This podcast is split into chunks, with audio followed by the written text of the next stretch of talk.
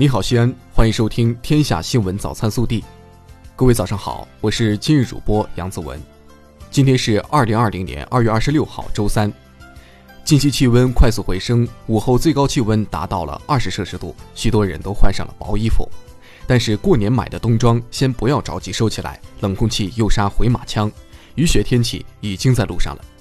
首先来看今日要闻。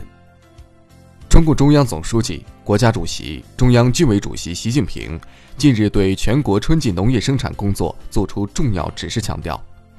越是面对风险挑战，越要稳住农业，越要确保粮食和重要副食品安全。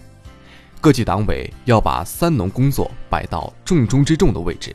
统筹抓好决胜全面建成小康社会、决战脱贫攻坚的重点任务，把农业基础打得更牢，把“三农”领域短板补得更实。为打赢疫情防控阻击战、实现全年经济社会发展目标任务提供有力支撑。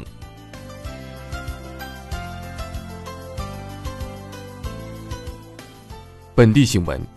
十八号凌晨五时，由市政府相关领导带队，二百一十三吨防疫急需的医疗防护用品和生活物资到达武汉，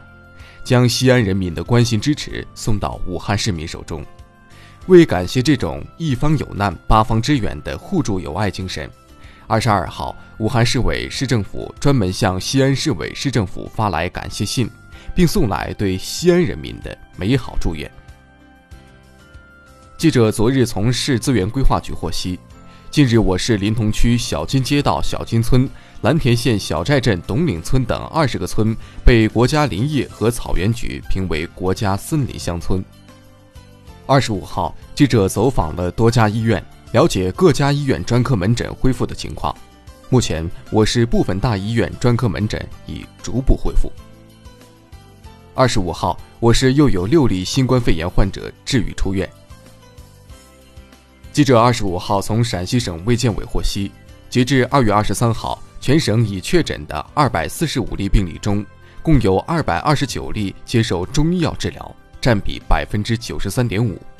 二十五例疑似病例中，中医药参与治疗十八例，占比百分之七十二。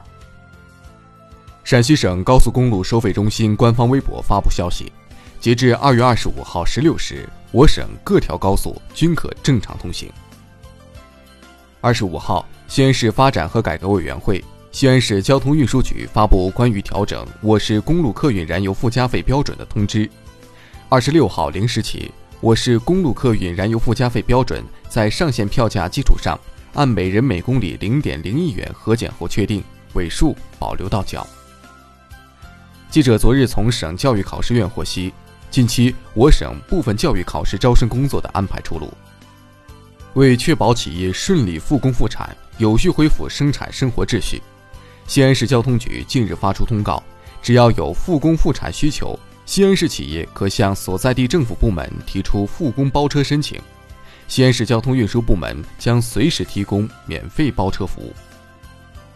好民警乔锦仁牺牲在疫情防控一线的事迹经本报报道后，在社会上引起了强烈反响。二十五号，公安灞桥分局号召全体民警、辅警向乔锦仁学习。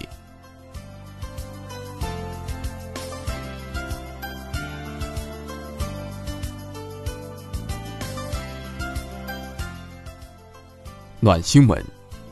近日，一段小男孩为拾荒人戴口罩的视频在网上传播。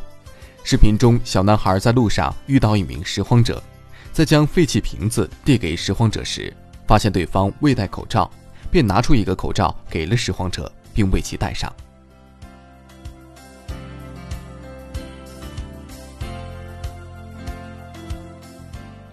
国内新闻：中共中央组织部近日印发通知。要求各级党组织就党员自愿捐款加强指导服务，支持新冠肺炎疫情防控工作。国家卫健委二十五号发布关于依法科学精准做好新冠肺炎疫情防控工作的通知，要求对疫情特别严重的湖北省继续采取最严格的防控措施，已实施交通管控的武汉市和湖北省其他地市严控人员输出。未实施交通管控的地市人员抵达目的地后，一律集中隔离十四天。针对有报道称美方官员正考虑惩罚中国驻美记者，中国外交部发言人赵立坚二十五号在例行记者会上表示，中方敦促美方摘下意识形态有色眼镜，停止发表不负责任言论。中国交通运输部综合规划司副司长范振宇二十五号表示，截至二月二十四号，二十七个省份已经恢复省际、省内客运班线或包车。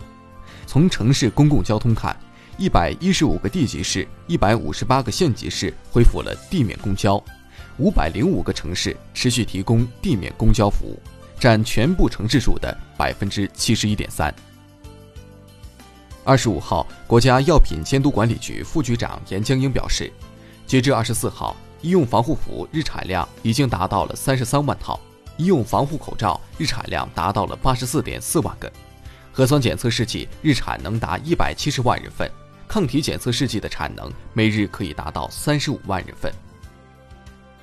二十五号召开的国务院常务会议指出，扩大硕士研究生招生和专升本规模，增加基层医疗、社会服务等岗位招募，对延迟离校毕业生、推迟报到、落户等实现，对离校未就业毕业生提供两年户口和档案托管，按应届毕业生办理就业手续。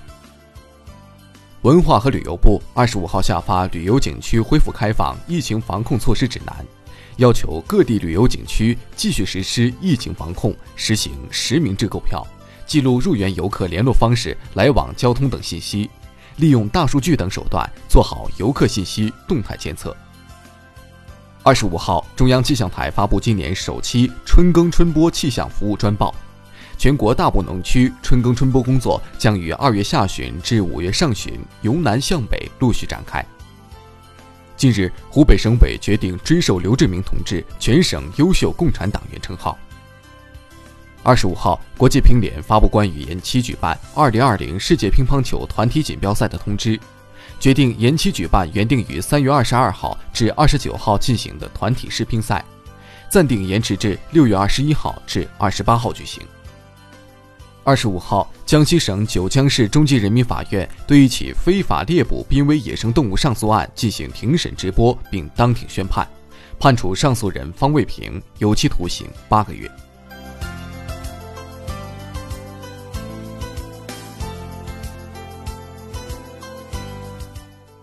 热调查。二十五号，国家发改委社会司司长欧小礼表示。现在马上达到口罩要多少有多少的状况是不现实的，要科学按需使用口罩。如果不去人员密集的场所，没必要一小时一换。但口罩反复或持续佩戴六小时后，建议更换。你最近的一个口罩戴了多久？更多精彩内容，请持续锁定我们的官方微信。明天不见不散。